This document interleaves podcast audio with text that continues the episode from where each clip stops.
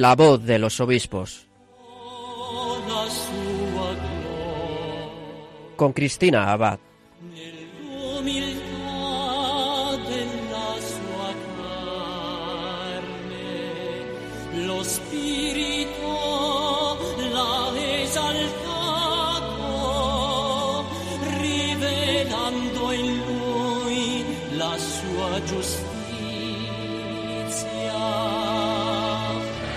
Muy buenas noches, queridos oyentes de Radio María. Un cariñoso saludo de quien les habla, Cristina Abad. Bienvenidos a este nuevo programa de La Voz de los Obispos, un programa en el que seguimos acercándonos a nuestros prelados y haciéndonos ecos de sus mensajes y de sus enseñanzas.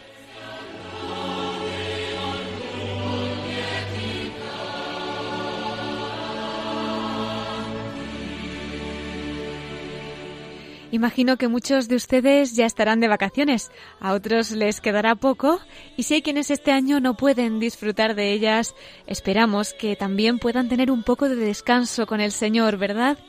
Bueno, como este es nuestro último programa hasta septiembre, hoy les comunico que vamos a tener un programa especial.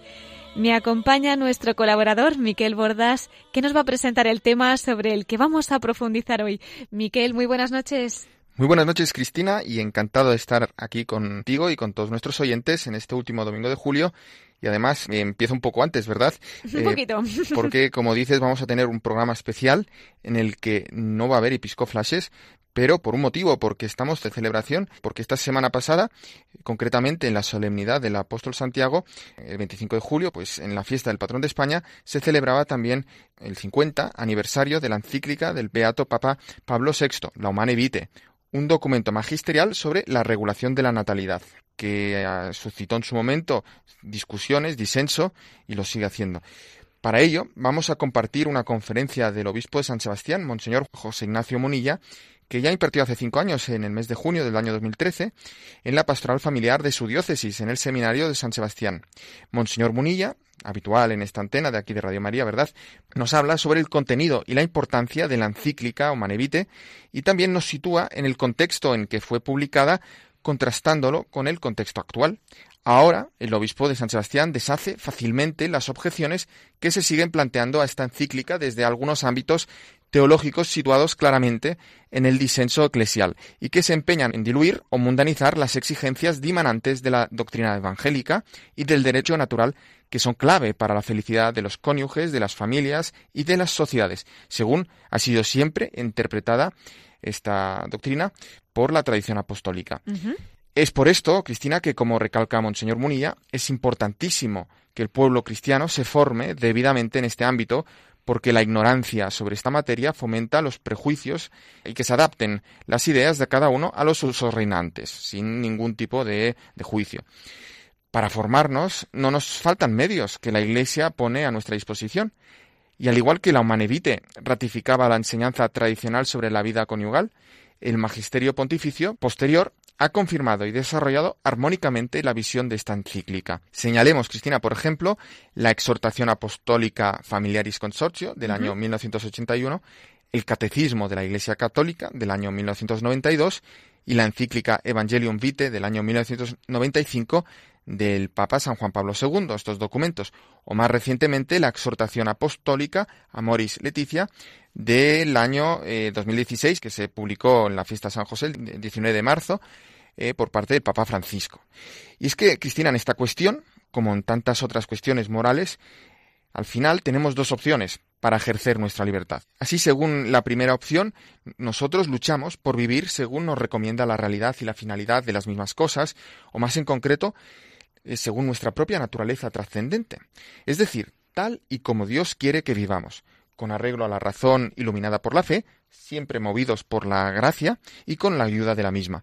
Es una vida ciertamente exigente porque es muy generosa, pero está adornada, Cristina, de las más bellas virtudes que florecen en el jardín de la humildad. Es una vida movida también por el amor a Dios y al prójimo.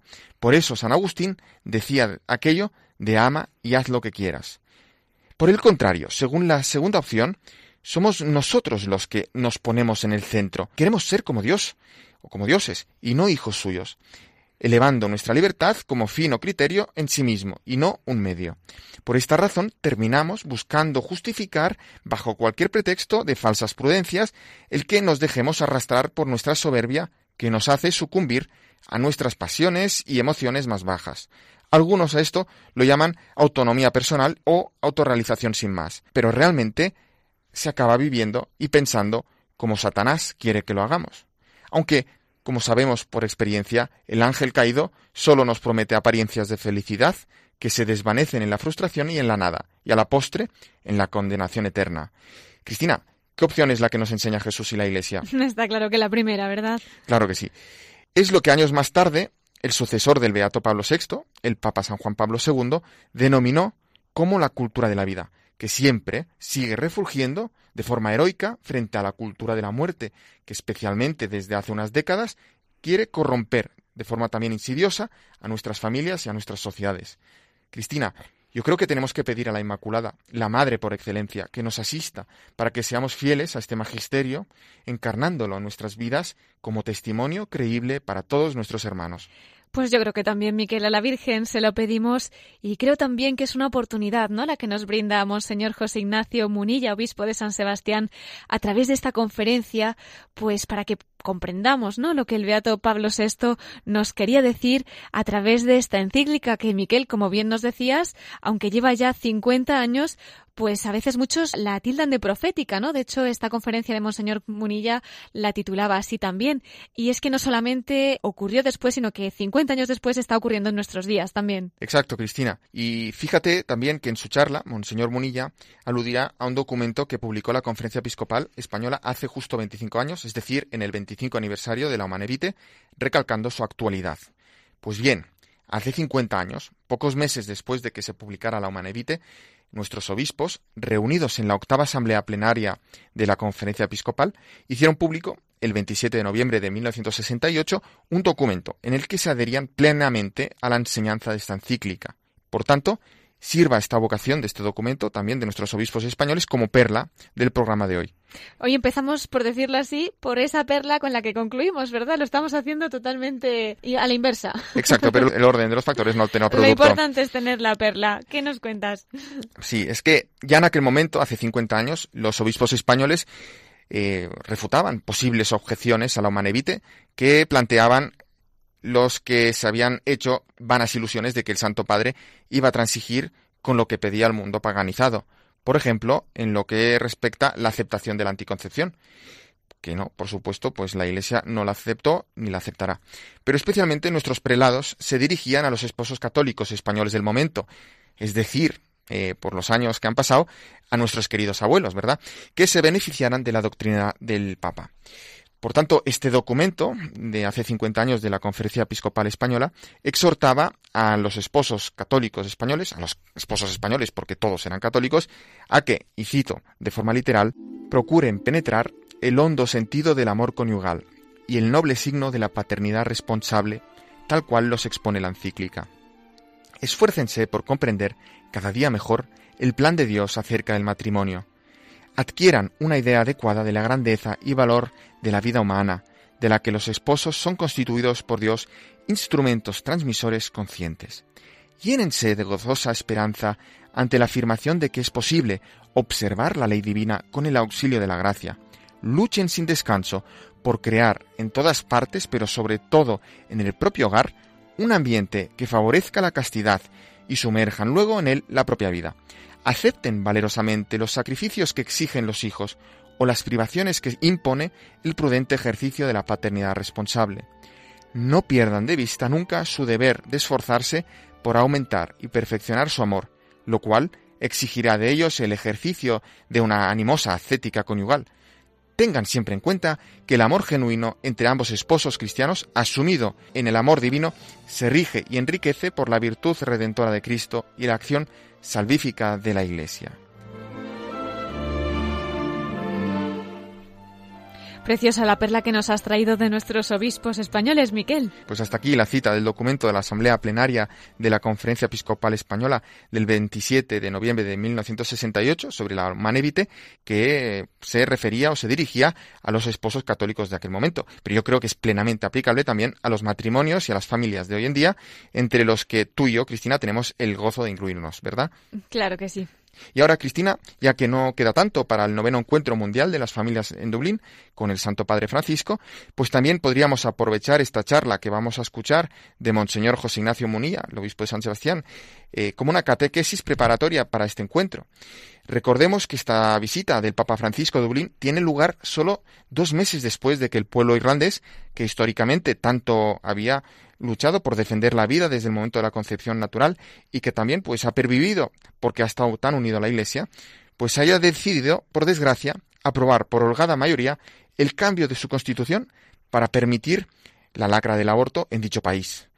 Al igual de lo que ha ocurrido en España en estos últimos decenios, pues el caso irlandés es un ejemplo más de las nefastas consecuencias sociológicas que conlleva asumir una mentalidad anticonceptiva en la vida práctica y cotidiana en una sociedad otrora católica. Pues sí, Miquel, como dices, otra de las intenciones es esta, ¿verdad? Para que recemos y para que también la Iglesia pues sea en todo momento como buena madre la luz, nuestra esperanza y nos ayude a que podamos estar todos al servicio de la vida, ¿verdad? Según el plan de Dios.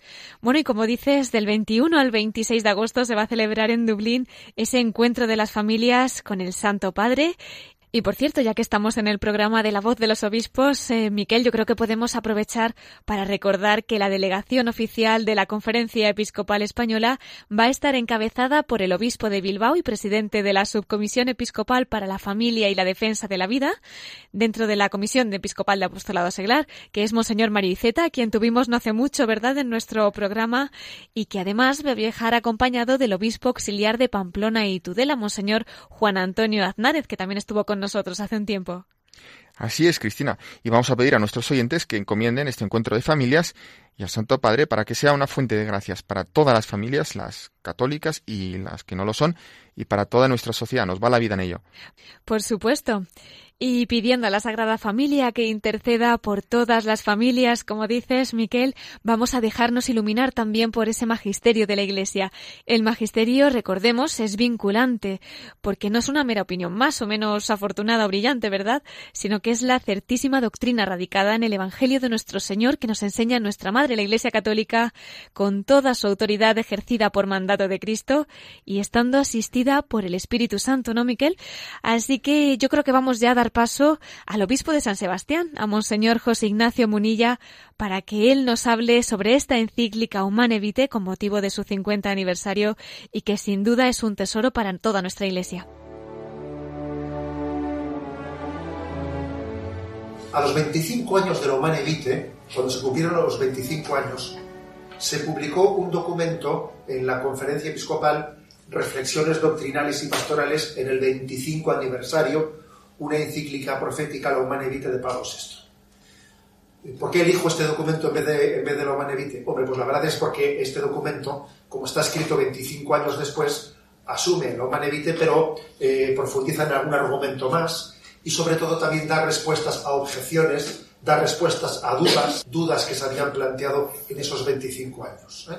Es un documento que a nivel pedagógico puede, uno igual puede extraer de él más fácilmente consecuencias o, un material. Es posible que sea más práctico a la hora de extraer material que el documento de julio de 1968, que fue la humanidad.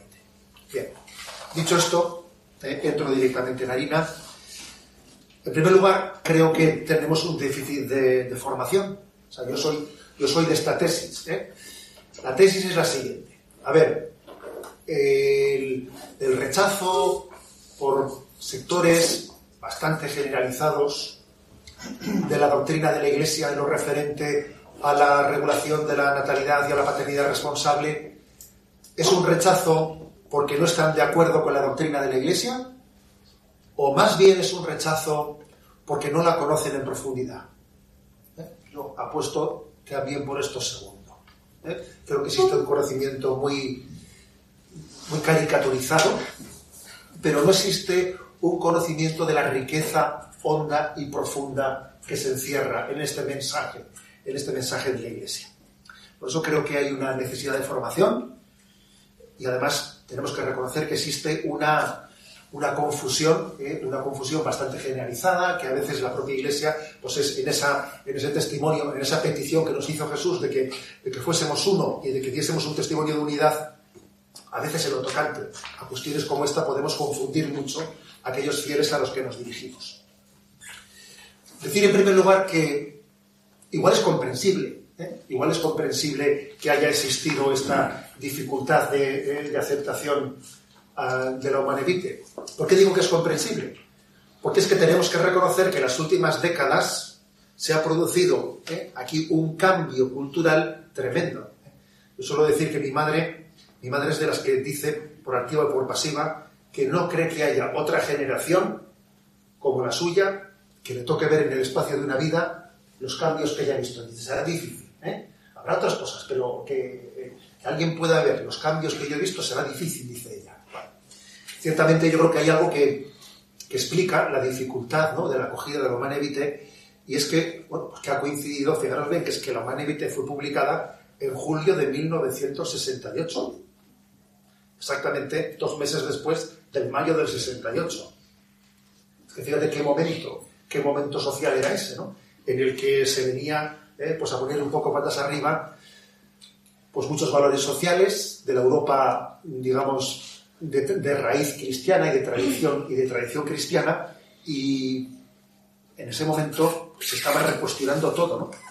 En medio de esa revolución cultural, de la cual es obvio ¿no? que tenemos que reconocer que a cualquiera que haga una lectura realista tiene que reconocer que de la revolución del mayo del 68 pues ha venido ha venido un permisivismo sexual y una mentalidad antinatalista tremenda, la gran crisis de Europa.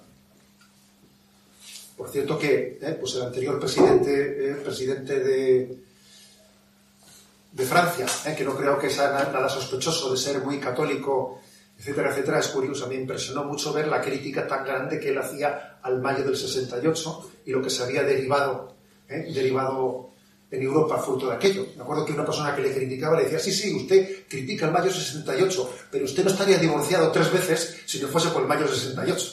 Y la María le decía algo también. Hay que reconocer que le, taparon la boca rápidamente, porque claro, es difícil predicar si no se, predica por el ejemplo de, del testimonio de la vida. Él quiso criticar el mayo del 68, pero claro, le taparon la boca enseguida.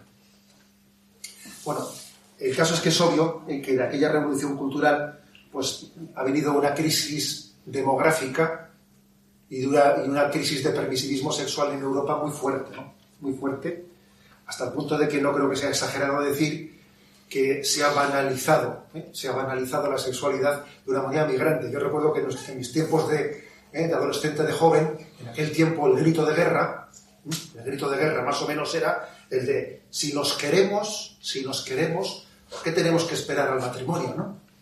Se daba por seguro que la sexualidad estaba ligada al amor. Bueno, eso se ha quedado totalmente trasnochado, ¿no? Ahora la cuestión es, ¿eh? ¿por qué yo tengo que ligar el sexo al amor? Aquí te pillo, aquí te mato y, sencillamente eh, la sexualidad no tenemos por qué ligarla a un compromiso de vida, a un compromiso. O sea, fijaros qué evolución, ¿no? Ha existido que ha sido una evolución muy, muy clara. Por eso, también digamos una cosa. Europa se ha subido en una gran crisis cultural una gran crisis de valores. No solo en el tema de la sexualidad, ¿eh? ojo, en muchísimos temas más. Por ejemplo, la vivencia del ocio. Por ejemplo, pues en la, en la, organización de la economía se ha buscado, se ha buscado una, eh, pues una, un enriquecimiento fácil, el del pelotazo, el de una economía emergente que no es ni real, que, que crea burbujas y luego, y luego terminan explotando. Por ejemplo, la crisis de los medios de comunicación, es decir, existe o sea, una crisis, la crisis de valores no se circunscribe a la sexualidad que va, ni mucho menos. Por eso yo lo primero que diría es caer en cuenta que para mí la Iglesia dio un testimonio de valentía muy grande en la confesión de la fe.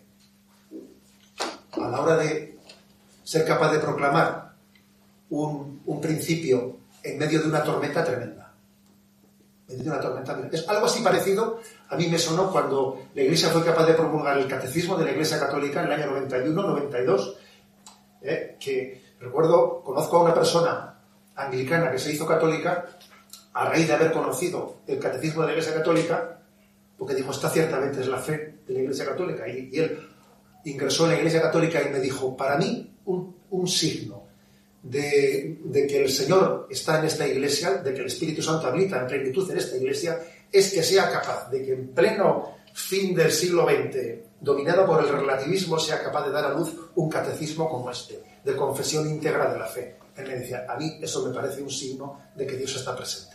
Porque no se explica ni por la carne ni por la sangre, no se explica por las tendencias culturales, no se explica por ello. Decía Chesterton, que yo le suelo citar mucho, me, gusta su manera así intuitiva, ¿eh? intuitiva de ser, decía Chesterton que, que la Iglesia Católica nos preserva de la esclavitud de ser hijos de un tiempo. Porque en cada, en cada momento ser hijo de un tiempo tiene unos condicionamientos. Hay que ser hijo de un tiempo, pero no esclavo de ese tiempo. Somos hijos de nuestro tiempo, pero no esclavos de ellos. O sea que lo que no puede ser es que como yo nací en tiempos de la Revolución de mayo 68, pues eso me, configuró toda la vida, me lo puso todo patas arriba. No, es que, es que nosotros, los cristianos, partimos de la revelación. Vivimos este tiempo, pero estamos iluminados por la revelación y la revelación de Dios hace que debamos, debamos de caminar pues, por encima de las crisis, caminar también por, por, encima, caminando por encima de las aguas. Bueno, no voy a reconocer que de vez en cuando te salpican un poco las aguas. Es imposible que no nos salpiquen las aguas, ¿no? Pero aunque nos salpiquen las aguas, el Señor nos da la gracia por la luz de la revelación de caminar por encima de ellas. ¿eh? Bueno, yo subrayaría esa valentía profética. Porque claro, Predicar en cada momento lo que es políticamente correcto, eso lo sabemos hacer todos. Predicar la castidad en tiempos de la, ¿eh? del puritanismo victoriano de Inglaterra, eso era facilísimo. Tú, allí es el puritano. Allí es el puritano, eso tenía que ser facilísimo. ¿Eh? En otros ambientes determinados, pues es que predicar lo que en cada momento es políticamente correcto es muy fácil.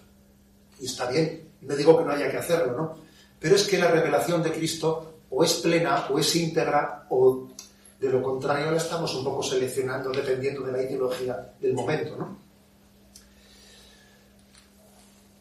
Eh, Pablo VI había afirmado el Humane Vitae, ¿eh? había afirmado el número 17. Podría también temerse que el hombre, habituándose al uso de las prácticas anticonceptivas, acabase por perder el respeto a la mujer y sin preocuparse más de su equilibrio físico y fisiológico, llegase a considerarla como un simple instrumento de goce egoístico y no como compañera respetada y amada. Eso dijo el año 68, vamos esto, ¿eh? Que algunos le declararon profeta o agonero, ¿no? 25 años después, dice este documento, una vez declarado legítimo extender el uso de la sexualidad de la procreación resulta problemático justificar la afirmación de que el uso de la sexualidad solo es lícito entre los cónyuges, abriéndose así el camino a la posibilidad de separar legítimamente el uso de la sexualidad del matrimonio. El paso ulterior sería separarlo también del amor y finalmente de las exigencias a estas alturas ya no sostenibles de la diferencia sexual entre los dos componentes de la pareja. Resulta entonces legítimo y lógico afirmar que cualquier tipo de actividad sexual nada tiene que ver con, la moral estos juicios se ven confirmados por la promiscuidad sexual extendida por todas partes y por las nuevas enfermedades de transmisión sexual. Es decir, algo hemos hablado esta mañana de esto, eh, ciertamente no hemos matizado, por también alguna aportación vuestra, que no podemos meter todo en el mismo saco. Ciertamente, por ejemplo, es lo mismo la contracepción y el aborto. No, no es lo mismo. Son dos cosas de naturaleza distinta. Ahora bien, ¿están ligadas una a la otra? Hombre, claro que están ligadas. Sería imposible que en este momento el aborto se reivindicase si no se hubiese introducido previamente la, contracepción. Sería impensable. De hecho, fijaros que muchas veces pues el aborto es presentado pues como contracepción de emergencia. Se presenta así, o sea que existe una concatenación ¿no? en la disolución de los significados de la sexualidad en su interior. La humana pues, no es un cuerpo aislado, no es un cuerpo aislado, sino que está plenamente integrado en un magisterio anterior o posterior. Algunos han hablado de la Manevite como si hubiese sido una salida que tuvo Pablo VI, que por cierto, fijaros que Pablo VI era un hombre de un entorno, de un entorno social y político equilibradísimo. Todos sabemos que la familia de Montini, de Pablo VI, estaba muy ligada a la democracia cristiana. Todos sabemos que Pablo VI tuvo unas relaciones bien complicadas y bien así tensas en ocasiones con el régimen de Franco. O sea, cuento esto, que en fin, podría parecer que no viene al cuento, pero cuento esto para que nos demos cuenta del contexto social eh, equilibrado y moderado eh, en, el que, en el que Montini había nacido y desde que Pablo VI hizo un servicio magisterial a la Iglesia. Desde luego no movido por ninguna razón ideológica, sino por la fidelidad a los principios de la revelación. Eh, entender una cosa, que la, que la humana no es un cuerpo aislado, está en perfecta conjunción con el magisterio anterior, con, la propia, con el propio concilio Vaticano II, porque también la Gaudium et Spes había hablado algo de este tema, y por supuesto con el magisterio posterior, ¿eh? la Familiares Consorcio, la Evangelium Vitae, etcétera, etcétera. De hecho, Pablo VI dijo, ¿no? Estamos obligados a hacer nuestra la enseñanza del concilio, promulgado recientemente, hemos reflexionado sobre los elementos estables de la doctrina tradicional y vigente de la Iglesia y en especial sobre las enseñanzas del reciente concilio. Bien, ¿cuáles son los puntos fundamentales de la doctrina moral del humano Los puntos fundamentales, eh, que es quizás este el capítulo principal. La fecundidad es entendida como un don, como un don de Dios, y al mismo tiempo es uno de los fines del matrimonio. Los esposos participan del poder creador y de la paternidad de Dios. Hay una participación, ¿eh? una participación del, del poder de Dios. La vida, fijaros, desde este punto de vista, entendemos que la vida, la vida humana, no viene de fuera, añadida a la expresión del amor de los esposos, sino que brota desde dentro, partiendo del amor mutuo de los esposos, de su don recíproco. O sea, es decir, se hace entender cómo la vida no es algo sobreañadido al acto de los, eh, de acto de la expresión del amor de los esposos, sino que nace desde dentro de ella. Por eso se afirma que todo acto sexual debe quedar abierto a la transmisión de la vida, porque potencialmente es algo que está implícito en ello. La encíclica habla de que hay dos significados en la sexualidad, la dimensión unitiva y la dimensión procreativa. Es decir, la, sexualidad tiene una finalidad en, ser un vehículo de expresión de amor, de entrega en totalidad de nuestra vida. Esa es la dimensión unitiva y la dimensión procreativa pues es que pueda ser bendecida por Dios con la concepción. Pues bien, hay una inseparable conexión entre la dimensión unitiva y la procreativa, que el hombre no puede romper por iniciativa propia. Aquí podríamos decir un poco eso, si me permitís el ejemplo, lo que Dios ha unido que no lo separe el hombre. Es decir, nosotros no somos quienes para eh, voluntariamente, por una iniciativa nuestra, separar lo que, puede estar, lo que pueda estar unido en el plan de Dios. Los significados de la sexualidad no los determinamos cada uno de nosotros, arbitrariamente, ¿no? sino que están inscritos en el lenguaje de la naturaleza de la persona humana. Es decir, el cuerpo es un lenguaje, es un lenguaje. Y la entrega sexual significa dos cosas, para que ese lenguaje diga verdad y no esté falseado. La entrega sexual implica, te amo plenamente, con todo corazón, con toda mi alma, todo lo tuyo es mío, y al mismo tiempo ese lenguaje, el lenguaje de la sexualidad implica estamos abiertos a la posibilidad de que de este amor nazca la vida. En el lenguaje del cuerpo, la expresión culminante del amor coincide con la posibilidad de que brote la vida. Es verdad que no es necesariamente procreador, pero es potencialmente procreador. Un detalle muy interesante, que este es, este es un detalle que yo creo que ha pasado, como tantas otras cosas, desapercibido en lo humanidad. Dado que dice, ¿no? que existe que la dimensión unitiva y la dimensión procreativa son inseparables, por la misma lógica, la encíclica dice que la mera voluntad procreativa no justifica la relación sexual. ¿Eh? Por ejemplo, ¿sería lícita una relación sexual eh, sin el amor entre la pareja, sin el respeto, que no sea expresión de cariño, que no sea expresión de amor, sencillamente porque tú eres mi mujer o mi esposo y yo tienes un débito hacia mí y además la sexualidad es para procrear desligada del amor, no sería igualmente ilícita. Porque si es ilícito separar la dimensión procreativa eh, artificialmente de la, de la unitiva, lo contrario también lo es.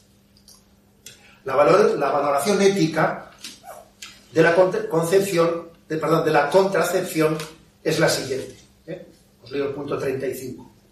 La encíclica Humana Vitae excluye como un desorden moral toda acción que, o en previsión del acto conyugal, o en su relación, o en el desarrollo de sus consecuencias naturales, se proponga como fin o como medio impedir la procreación. Esto es hacer voluntaria y artificialmente infecundo un determinado acto conyugal.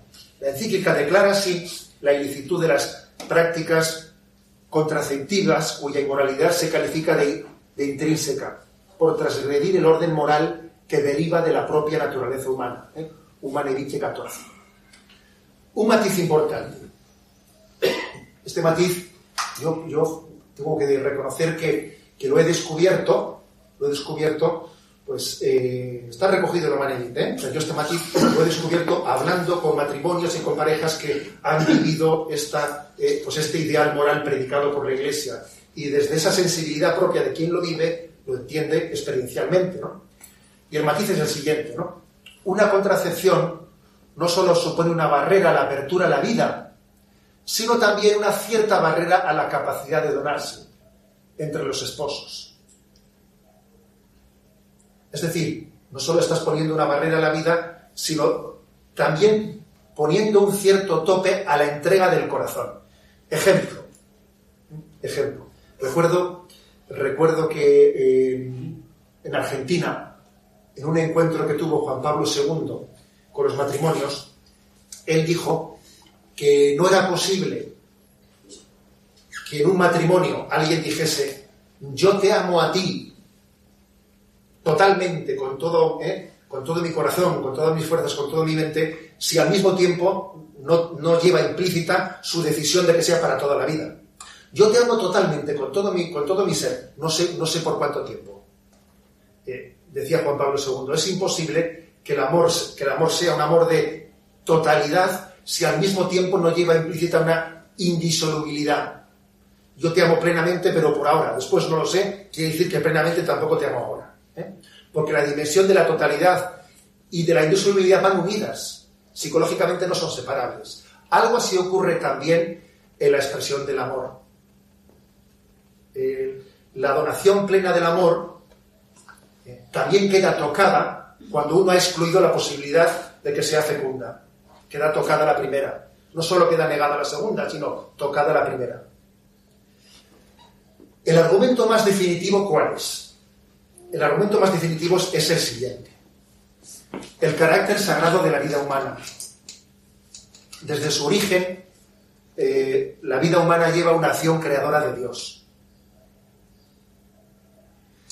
Dicho de otra manera, los seres humanos no nos reproducimos, nos procreamos, que es distinto. Los animales se reproducen. Nosotros nos procreamos, que es distinto. ¿Por qué hago esa distinción? Es que es muy importante esa distinción.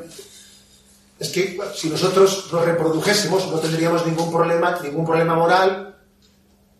bueno, pues de hecho no lo tenemos. Los ganaderos saben que no tienen ningún problema moral en la inseminación artificial de, pues, del ganado, etcétera, etcétera. No, no existe ese problema moral con los animales. Entonces, ¿por qué no aplicamos a los hombres la misma libertad que tenemos en la acción con la, reproducción de los animales.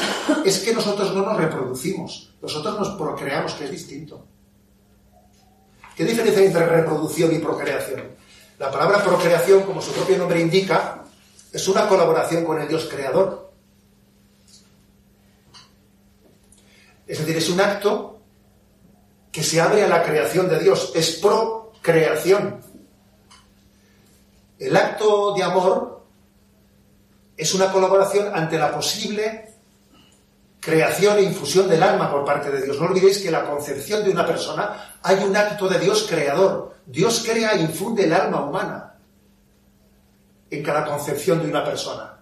Eso forma parte de nuestra fe católica, ¿no? El hombre no solo es biología, como de hecho son los animales, nosotros somos un ser espiritual creado a imagen y semejanza de Dios y en el momento de la concepción de la persona hay una intervención creadora de Dios. Por eso nosotros no nos reproducimos, sino que procreamos, lo cual supone un diálogo de colaboración con Dios en la transmisión de la vida. Y ese diálogo tiene que haber un lenguaje. Por eso Dios ha querido que la forma digna en la que el ser humano se ha concebido sea el acto y la expresión del amor. Precisamente por ese dibujo que esta mañana hemos repartido, el corazón dentro del, corazón. Hay pues, por lo tanto, digamos, una incompatibilidad entre la fe en el Dios creador y dueño de la vida y la pretensión, de decidir autónomamente el origen y el destino del ser humano. Es que cuando decimos que solo Dios es el Señor de la vida, claro, lo decimos de una manera distinta en nuestra relación con la de los animales. Es que es distinto, porque, como digo, en, toda concepción de una persona hay una intervención de Dios. Y de alguna manera la contracepción supone una, un no del hombre a la posible o hipotética acción de Dios de crear e infundir el alma. Siguiente paso. Los, ¿Qué diferencia hace Humane Vitae, ¿no? Sobre la valoración moral de los métodos naturales? La Humane Vitae reconoce y recuerda que el matrimonio no ha sido pensado exclusivamente para la procreación, eso creo que es bastante claro, ¿eh? y que de hecho en la naturaleza humana existe, también existe la, ¿eh? la atracción sexual y la relación sexual en los días infértiles. Por lo tanto, en la misma ley natural, en la misma naturaleza, está inscrito pues, que la sexualidad no es exclusivamente para la procreación, que tiene también otra dimensión, que es la dimensión unitiva. Eso en la propia naturaleza ¿no? pues está, está expresado. Al mismo tiempo, eh, la Iglesia reconoce y recuerda la importancia de la paternidad responsable, que requiere un ejercicio de discernimiento. La paternidad responsable, la verdad es que yo creo que todo el mundo está de acuerdo con, la, con, la, con el término, pero igual no matizamos suficientemente eh, su, su, significado. ¿no? Responsable no quiere decir paternidad cómoda. ¿eh? Ser responsable también puede ser, debe de ser también sacrificada. O sea, la paternidad responsable no, no evita la cruz. O sea, en, la vida hay cruz. Yo creo que no hay ninguna vocación en esta vida que no conlleve, ¿eh? que no conlleve la cruz de una u otra manera, ¿no? O sea, la paternidad responsable no es una paternidad que, pues que confortable, para entendernos, no. Es una paternidad responsable en el sentido de que, por supuesto, que la Iglesia no piensa que el que más hijos tenga es el más santo, no. ¿eh? Sino que sea, que haga ese discernimiento pues eh, bajo, eh, bajo la luz de Dios, siendo generoso, haciendo un planteamiento de vida, de vida austero, primando, primando la transmisión de la vida y de la fe sobre el materialismo de vida y al mismo tiempo adaptándose a las circunstancias, a las circunstancias que tienen que ser objeto de discernimiento. Pues bien, el recurso a los métodos naturales en la regulación de la natalidad hace que los padres sean intérpretes inteligentes del plan de Dios y no árbitros o dueños de la vida. O sea, el lenguaje propio de los métodos naturales de la regulación de la natalidad es el lenguaje del hombre que se hace intérprete, intérprete de la, de la, de la voluntad de Dios, no árbitro o dueño de la vida. Por supuesto, hagamos un matiz, que lo Vitae está hablando de la licitud de los medios, pero es obvio que alguien en teoría también podría utilizar los métodos naturales con una finalidad ilícita, que es que tener una paternidad confortable y no responsable. Eso también podría ocurrir. ¿eh? Podría ocurrir que sea utilizado un método natural, pero con una finalidad no santa, que sea no ser generoso en la transmisión de la vida, o sencillamente, egoístamente o cómodamente, pues evitarnos el sacrificio en la entrega y en la educación de los hijos. Hay que distinguir entre la moralidad de los fines y la moralidad de los medios y para que nuestra, eh, para, que nuestra vida moral sea correcta, tiene que ser moral, moral, no solo los fines, sino también los medios, o no solo los medios, sino también los fines.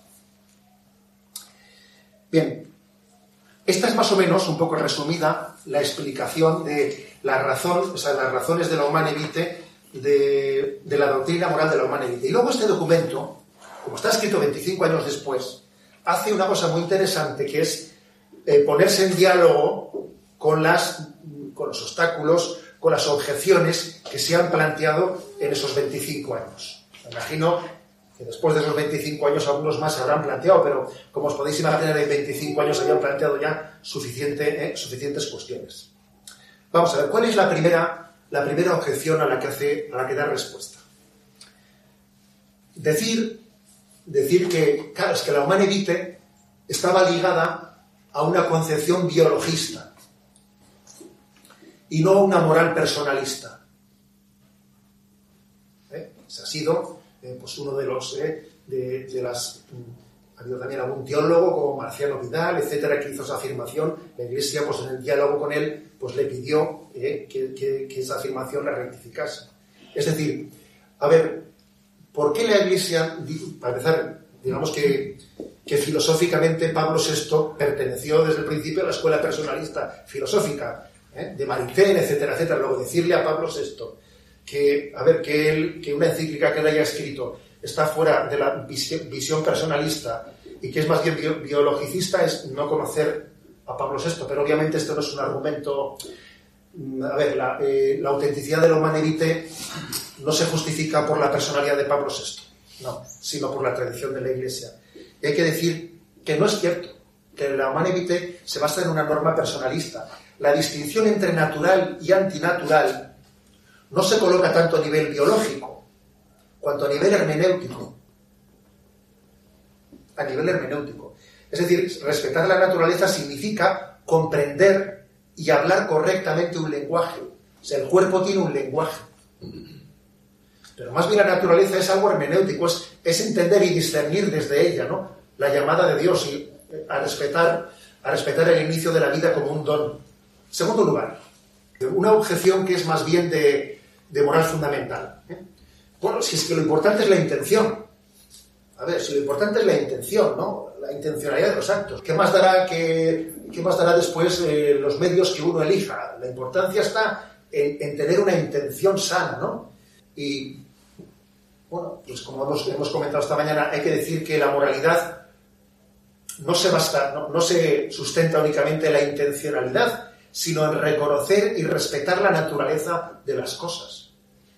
Claro que la intención es muy importante para un acto moral, pero no exclusivamente. El acto moral requiere una buena intención, una buena finalidad y también el reconocimiento y el respeto de la naturaleza del acto. Algo parecido también a este, este buenismo a este buenismo de que lo importante es tener la buena intención, eh, a veces se ha, se ha manifestado cuando se ha dicho que, a ver, que, que está muy bien la humanevite, la humanevite está muy bien, pero aquí lo importante es que cada uno en conciencia haga eh, o elija lo que tiene que elegir. ¿Eh? Dicho de esta manera, no discutimos la humanevite, yo no la discuto. Pero claro, eh, por encima de la humanidad está la conciencia y la conciencia es la que tiene que dirimir y distinguir y decidir. ¿Y qué hay que decir al respecto? Pues hombre, que es que la, que la, conciencia no emite, no emite sus juicios al margen de la norma moral. La conciencia tiene, para que, este, para que actúe bien, tiene que estar iluminada por la verdad moral. De lo contrario, está desconectada de ello, ¿no? Es decir, la conciencia está concretando en la práctica un principio, pero no está inventándolo. ¿eh? Formar la conciencia tiene que ser formarla en obediencia a la norma moral, no al margen de la norma moral. O sea, hacer una oposición entre conciencia y ley moral es llevarnos un poco a la esquizofrenia, claro. La conciencia no es la que inventa la norma moral, sino la que la recibe y la aplica. Es un principio que se aplica no solo a este acto, sino a muchos más, ¿no? La recibe y la aplica, pero no la contradice. Una supuesta conciencia que contradijese la norma moral, a ver, eh, estamos abusando del término conciencia. Otra objeción, el principio de totalidad. ¿eh? Vamos a ver. ¿A qué se llama el principio de totalidad? Bueno, vamos a ver. Eh, pues decir que, de acuerdo con lo manevite, ¿no? De acuerdo, pero que el juicio moral no estaría tanto en actos concretos, sino que globalmente hablando en nuestra vida, estar abiertos a la transmisión de la vida. La cuestión no sería aplicar a cada acto de nuestra vida, sino que globalmente en su, eh, en su conjunto, vista en su conjunto la vida, pues que hayamos estado abiertos a la vida. sea, interpretarlo de esa manera global y no particular como juicio de cada, cada uno de los actos. Bueno, pues yo ya he tenido unos hijos, ya he cumplido y por tanto yo ya no tengo ningún tipo de, compromiso moral. ¿eh? ¿Qué hay que decir a este respecto? Pues hombre, como os podéis imaginar, si uno aplica, si uno aplica eso mismo a otros aspectos de la moral, pues imaginaros lo que resulta. Yo creo que esto es confundir la opción fundamental con lo que es el pecado grave. Vamos a ver. Imagínate que una persona diga, bueno, yo como opción fundamental de mi vida he estado abierto a ser fiel a mi mujer o a mi esposo. Habré tenido algunos episodios, pero bueno, como opción fundamental estado abierto. Bien, vale, de acuerdo. Pero eso no quiere decir que los actos concretos no tengan una valoración moral. Cada acto concreto tiene una valoración moral, entre otras cosas, porque, como decíamos, si la inmoralidad de la contracepción brota de su estructura interna, pues lógicamente la calificación moral tiene que brotar de la estructura interna de cada acto, no de lo que pase en el resto de tu vida. Em, tiene al mismo tiempo ¿eh? otra objeción de las más frecuentes que se han establecido en estos 25 años, de las que habla el documento, es el mentado conflicto de deberes puede existir un conflicto de deberes en nuestra vida. ¿eh? Un conflicto de deberes en el sentido de que por una parte tengo un deber, pero por otra parte tengo otro. A ver cómo compagino esto con lo otro. Entonces, bueno, pues a la hora de elegir, pues yo voy a elegir pues por un, ¿eh? por un deber de mi vida que es, tengo un conflicto entre la dimensión unitiva y la dimensión procreativa. Tengo que elegir a la hora de hacer un, conflicto. Y para elegir, pues voy a optar pues, por la unitiva y no por la procreativa. Lo que dice eh, aquí explícitamente es que hay que distinguir entre el conflicto de deberes objetivo y subjetivo. A ver, objetivamente hablando no puede haber un conflicto de deberes, puede ser subjetivamente hablando. ¿Por qué no puede haber un conflicto de deberes objetivo? Pues hombre, pues porque si Dios es el autor de, la norma moral, la fuente última de la norma moral, Dios no se puede contradecir en dos, en dos normas morales, una, frente a la otra. Otra cosa es que yo subjetivamente hablando tenga una cierta dificultad pero por lo tanto, si hay un conflicto subjetivo de deberes, como no puedo, como no puedo solventarlo rompiendo la norma moral, porque entonces estoy haciendo de lo subjetivo casi la excusa para violar lo objetivo. En la parte final del, documento, el capítulo final, 25 años después de Humana Evite, hace el documento como una presentación de decir, a ver, ¿qué debiéramos de hacer? O sea, si ha existido una acogida de la humanevite insuficiente.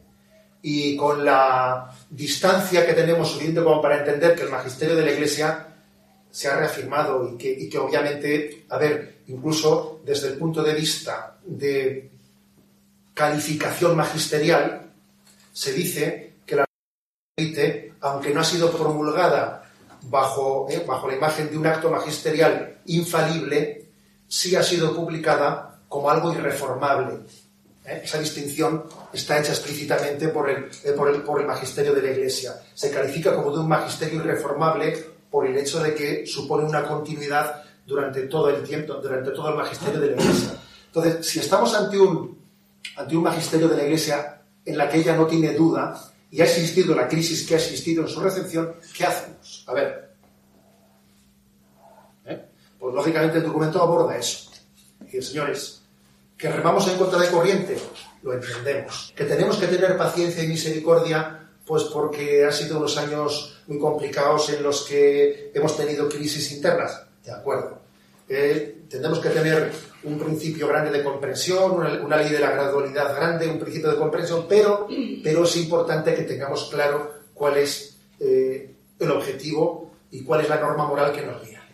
Aunque tengamos que tener paciencia, aunque la Iglesia tenga que porque nosotros mismos a veces tenemos que reconocer pues que igual hemos podido permitir que en muchos ámbitos nuestros no haya habido la claridad que tenía que haber habido en la exposición de los principios morales. Luego, en parte también somos corresponsables de no haber predicado eh, el propio tesoro que la Iglesia ha proclamado. Lo ha proclamado el magisterio de la Iglesia a un nivel más oficial y luego a veces, pues en los estratos intermedios nos hemos perdido en nuestras crisis personales.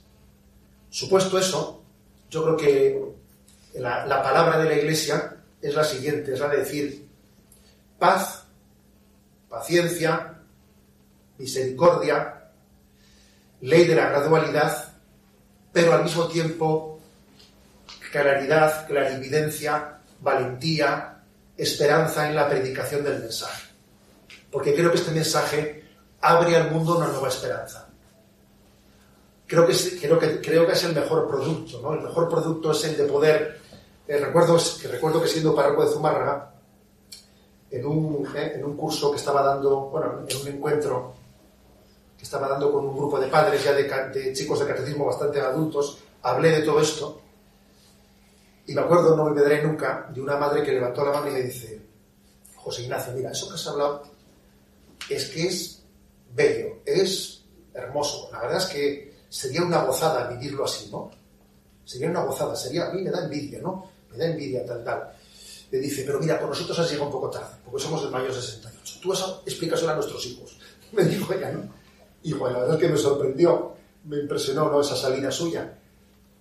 Pero creo, creo que aunque haya que tener, ¿eh? con otras generaciones, otra paciencia y otra comprensión de la historia de cada uno, creo que este mensaje no es para otros, es para todos nosotros.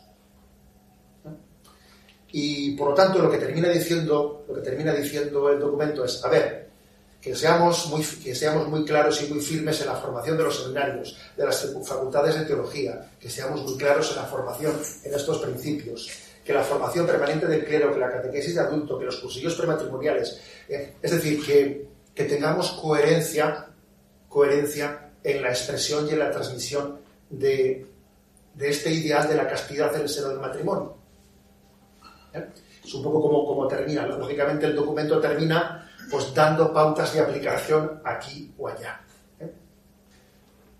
Dios es verdad y Dios es caridad. Y yo creo que siempre nuestra tentación ha sido tomar excusa, ¿eh? tomar excusa de la verdad, pues para utilizarla como un, un vamporro y pegar, ¿eh? pegar golpes al vecino, o utilizar la caridad o la misericordia como una excusa para el todo vale, dejando de predicar la verdad moral de sobre el hombre. Y entonces en esta especie de matrimonio indisoluble, aquí también se podría decir eso de lo que Dios ha unido, que no lo separe el hombre, ese matrimonio indisoluble entre verdad y caridad, creo que la pastoral matrimonial tiene que abrirse paso. ¿eh? Os puedo decir, como pequeño testimonio, como pequeño testimonio de mis 20 años de sacerdote, ¿no? antes de haber sido obispo, pues que os podéis imaginar que yo el territorio que he pisado, pues es el que existe, ¿eh? porque no existe otro, ¿no? Y creo que el Señor me ha dado la gracia de, predicar y de presentar la norma moral de la Iglesia sin que, incluso sin que los que no la viven, se sientan ofendidos o se sientan despreciados. Porque creo que la verdad se puede expresar con, con caridad, pero con esperanza. ¿eh? Y con esperanza y con, y con la posibilidad de, de, ser traducida en concreto a nuestra vida, con, ¿eh? con el acompañamiento. Porque yo creo que hoy en día, si algo se requiere, sobre todo son acompañamientos personales la gente está muy necesitada de los acompañamientos personales. Y creo que esa es una de las claves, una de las claves de la pastoral matrimonial. Igual que no hemos dicho nada hoy, pero también existe toda una pastoral importantísima en la vida de la Iglesia, que está en el acompañamiento, los matrimonios divorciados, existen movimientos apostólicos especialmente dirigidos a ellos, etc. O sea, la Iglesia tiene capacidad de acompañar las situaciones especiales, aunque estén alejadas del ideal de su normal. Claro que sí, si Jesús lo hizo si Jesús lo hizo. ¿eh? O sea, la verdad y la caridad están llamadas a conjugarse y a ir de la mano.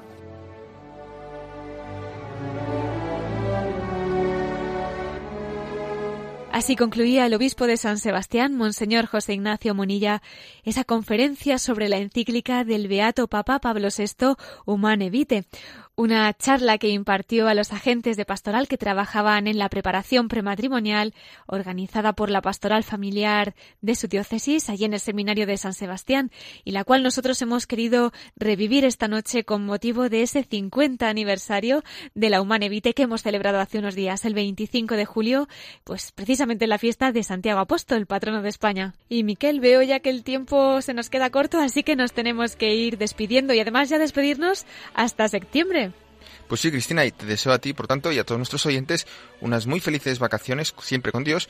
Pero antes vamos a recordar nuestro correo electrónico para todos los oyentes que nos quieran escribir.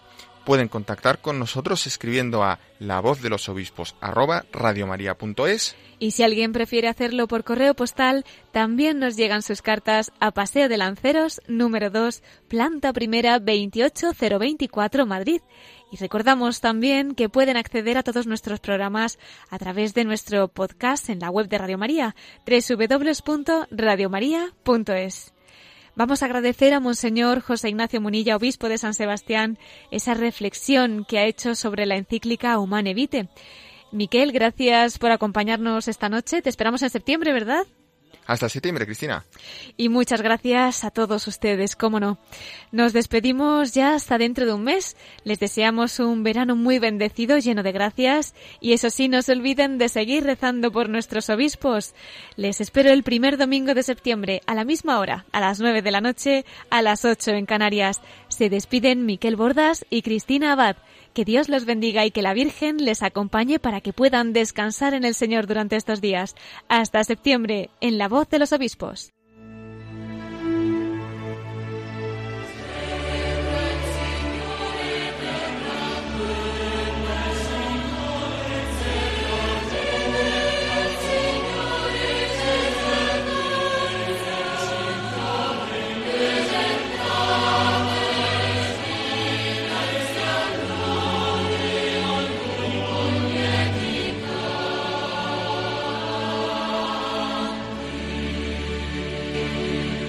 Han escuchado la voz de los obispos con Cristina Abad.